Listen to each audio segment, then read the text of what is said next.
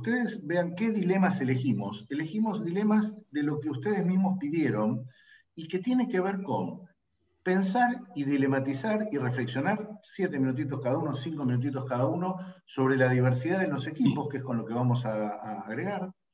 Eh, vamos a mm, proponerles algunas reflexiones sobre agility, sobre la agilidad actualmente, eh, cómo, digamos, qué la parte virtuosa, y la verdad, nosotros en ese sentido siempre somos un poquito desafiantes de algunos conceptos que se instalan como moda, y de la virtualidad, que ya vamos a ver que hay una parte que llegó para quedarse y otra parte que no, y lo importante en cualquiera de los tres casos es que lleguemos a que la utilidad viene en cualquier caso de que no sea impuesta y que sea por un mecanismo adaptable y adaptativo. Así que si me permiten, vamos a arrancar con esta idea de la diversidad en los equipos, donde, a ver, vamos, vamos a ir mezclando experiencias con, data dura de, de investigación social que, viene muy bien. Eh, José Luis lo dijo al principio, ¿no es cierto? El, liderazgo como gran diferenciador no es una moda, el liderazgo es, va a seguir siendo y hoy más que nunca el gran diferenciador. Eh, en este momento, para ser bien concretos, la gente no se siente desafiada, la gente se siente amenazada en los distintos niveles y eso es falta de un liderazgo más consciente. Si hay algo que es seguro, eh, querida comunidad, es que el liderazgo del futuro es un liderazgo en equipo, eh, colaborativo. Y por eso me parece que es importante destacar dos o tres aspectos de este tema de diversidad en los equipos. Primero, la, digamos, la confirmación de la correlación que hay entre la diversidad, ¿sí? la diversidad y la parte cultural de los equipos. Claramente está medido, los equipos se transforman en más creativos, más innovadores, más productivos, aquellos que tienen un nivel de diversidad mayor que los que no lo tienen. Entonces, primer gran dato, ustedes vayan buscando en sus experiencias, perspectivas más amplias, calidad de decisiones mejor. Primer gran tema, entonces, definitivamente sí. Otro, otro temita con el que los, nos topamos es, paradójicamente, eh, cierta eh, no diversidad en la definición de diversidad, valga la paradoja se piensa solamente en términos de diversidad, y acá hay expertos en la sala, digamos, sobre el tema diversity, solamente vinculado al sexo. En realidad, si uno se pone a pensar y, ve lo que está realmente ocurriendo, pasan dos cosas. Voy a ir por la primera.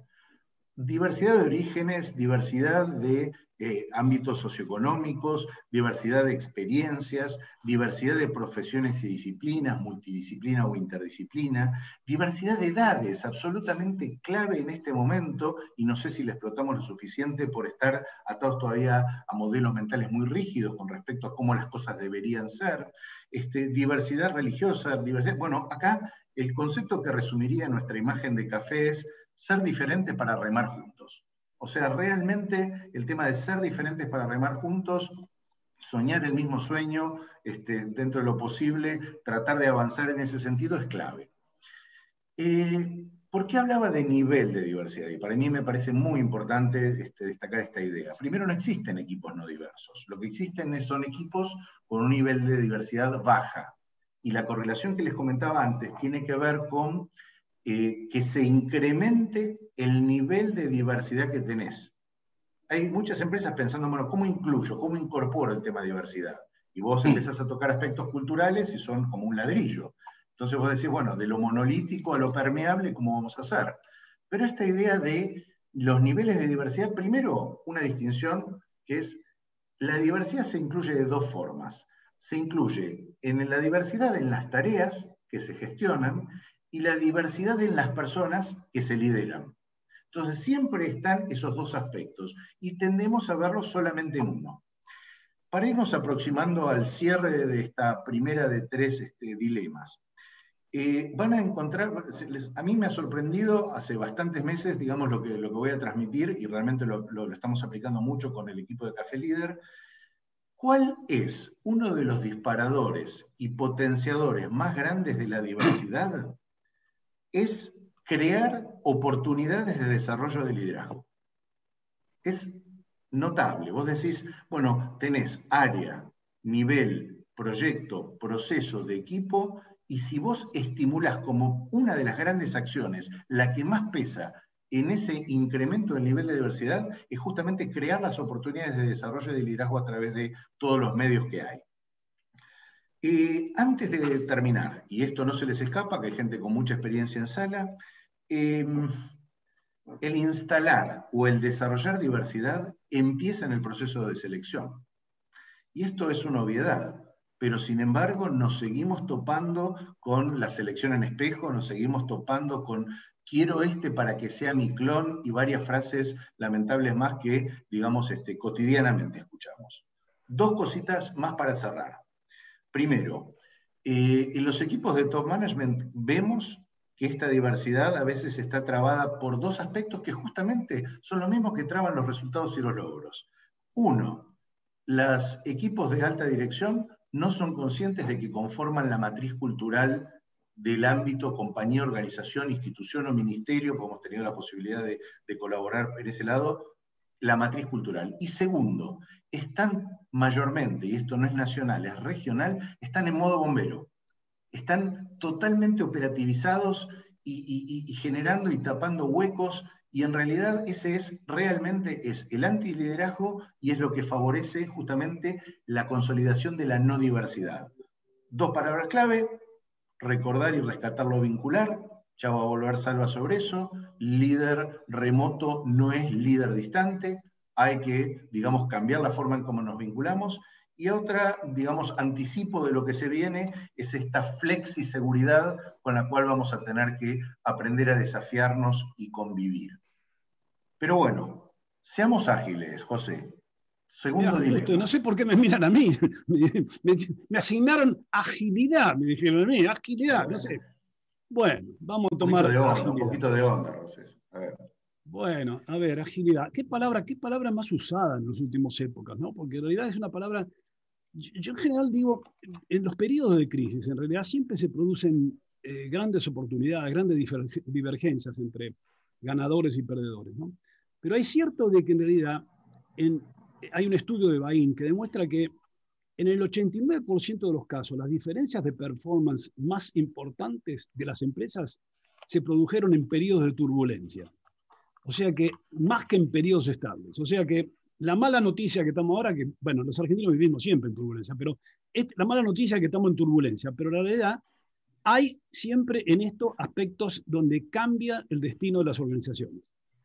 Ahora, ¿qué es lo que está cambiando? Y yo creo que hay un factor central.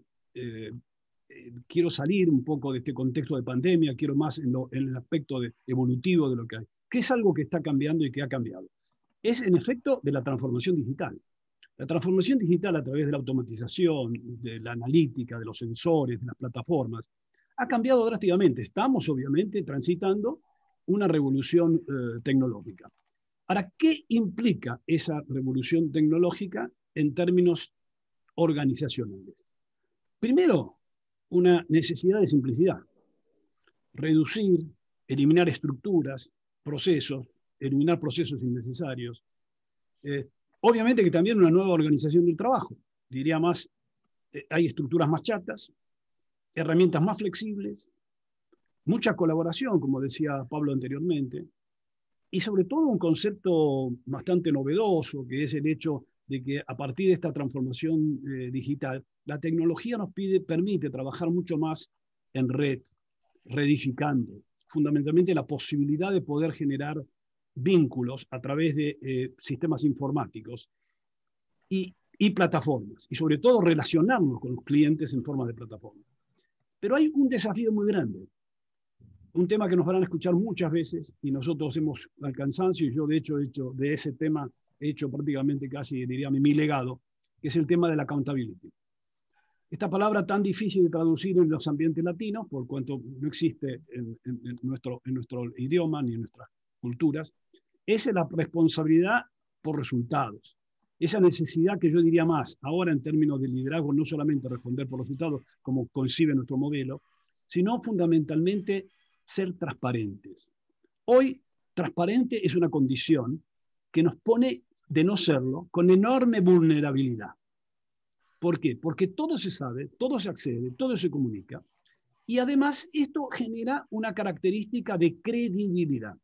Y no existe liderazgo sin credibilidad, porque la credibilidad es la fuente de confianza y la fuente de confianza es la que genera la, la relación con los seguidores. Dicho esto como marco, voy a hacer un comentario. Muchos de los temas que hoy se reúnen dentro del apotema de la agilidad no son temas novedosos.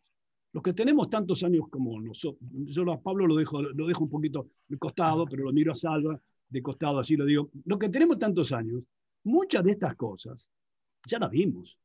Yo diría más, eh, las vimos en formatos muy diferentes. Lo importante que hoy ágil implica que es una síntesis, pero no es un conjunto de técnicas o prácticas aisladas. ahora me remito nuevamente al modelo.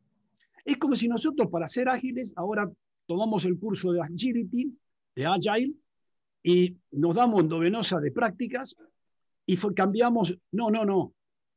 Ágil implica un desafío de estilo, implica un desafío de visión.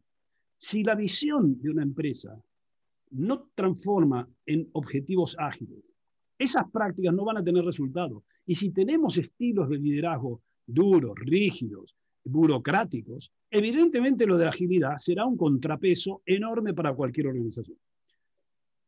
Esto quiere decir que nos unimos a estos temas desde el punto de vista también que el propio modelo que hemos desarrollado nos da una visión sistémica de cómo se puede adaptar. Y para ser ágiles también hay que educarse, hay que ser eh, no solo transparente, hay que fomentar la experimentación, hay que básicamente ser muy adaptables y también eso requiere principios, valores. Y comento dos cosas para seguir hablando de los temas que tenemos previstos. Uno, yo veo aspectos muy positivos en este desafío de la agilidad. Lo primero es que el desafío de que tenemos que necesariamente mejorar nuestra situacionalidad frente al contexto. No hay una sola forma de actuar. Permanentemente somos aprendices, que lo hacemos en vínculos y colaboración. Eh, hay, hay que poner al, al cliente en el centro. Y trabajando en equipos pequeños, en redes, pero tiene también aspectos negativos esto de agilidad. Y yo tomo uno de tantos autores y lo tomo casi como una especie de, emblema de resistencia. Hay algunos autores que en aras de la agilidad dice que es necesario, no es necesario más planificar. El rechazo a la planificación en nombre de la agilidad, le pido por favor, es un desvío conceptual muy grande. Cambia la forma de planificación. No es que no tengamos que planificar. No podemos planificar a largo plazo, no podemos planificar a lo mejor con el detalle, pero la planificación es un hecho fundamental, no lo podemos olvidar. Ni tampoco pensar que por ser ágiles está permitido improvisar, espontaneidad, solamente como fuente de creatividad. Todo es muy bueno, pero en el marco de generar luego innovación. Con esto termino. Cada cambio tecnológico genera demandas de transformación. Los que vivimos la transformación de 2.0 a 3.0, supimos en ese momento que la técnica era just in time. ¿Mm? ¿Eh? Soy Premio Nacional de Productividad por haber traído las técnicas de productividad japonesas a la Argentina. Pero el 3.0 al 4.0 se llama agilidad. Lo que sí es cierto es que no hay que empezar de nuevo. Lo que hay que traer es todo por tierra con una adaptabilidad sistémica y poder transformar. El liderazgo es clave para hacer organizaciones ágiles. Este es mi mensaje sobre uno de los temas que le preocupaba, pero creo que hay otro tema que es más candente, casi lo tenemos enfrente, y por la cual hoy estamos casi hablando en otro, que es la virtualidad. Salva, ¿qué pensás de la virtualidad? Sí, hablando de transformaciones tecnológicas, José Luis, este es un fenómeno que irrumpe en la vida cotidiana de todos nosotros e irrumpe seguramente en forma definitiva, pero en forma definitiva en el sentido que va a perdurar, va a continuar y vamos a tener que acostumbrarnos a esta irrupción de la virtualidad. Pero también es un proceso. Es un proceso que no ha cristalizado en formas definitivas. Todavía no sabemos cómo va a terminar siendo y me preocupan algunas manifestaciones en el sentido de el fin de la oficina, el fin de la presencialidad, el fin de las oficinas. Eh, me parece que tenemos que, para, para comprender bien este fenómeno y para adaptarnos más efectivamente y para adaptar el liderazgo a este fenómeno, una de las cosas que tenemos que hacer es que respetar que es un proceso y eh, contribuir a su propio desarrollo de la mejor manera posible. uno de los problemas graves que, se advierten es eh, la respuesta de algunas organizaciones de trasladar los modos de operación en el contexto de la oficina a la virtualidad. Es decir, ¿qué es lo que pasa? Cuando, cuando la persona trabaja en forma remota, trabaja virtualmente, todo el contexto, tal como lo explicamos, eh, todo el contexto le cambia. Y eso tiene que ser tenido en cuenta. Si, si desde la organización lo que se intenta es aplicar los modos operativos que teníamos en la oficina al modo remoto, al modo virtual, ahí tenemos unos efectos muy perniciosos, porque eh, los sistemas de control, cuando los aplicas a la virtualidad, generan fatiga digital. Uno de los resultados que se están eh, detectando es el problema de la, laptop todo el tiempo abierta, todo el tiempo conectado. Y esto no es bueno para las personas porque produce agotamiento, produce fatiga.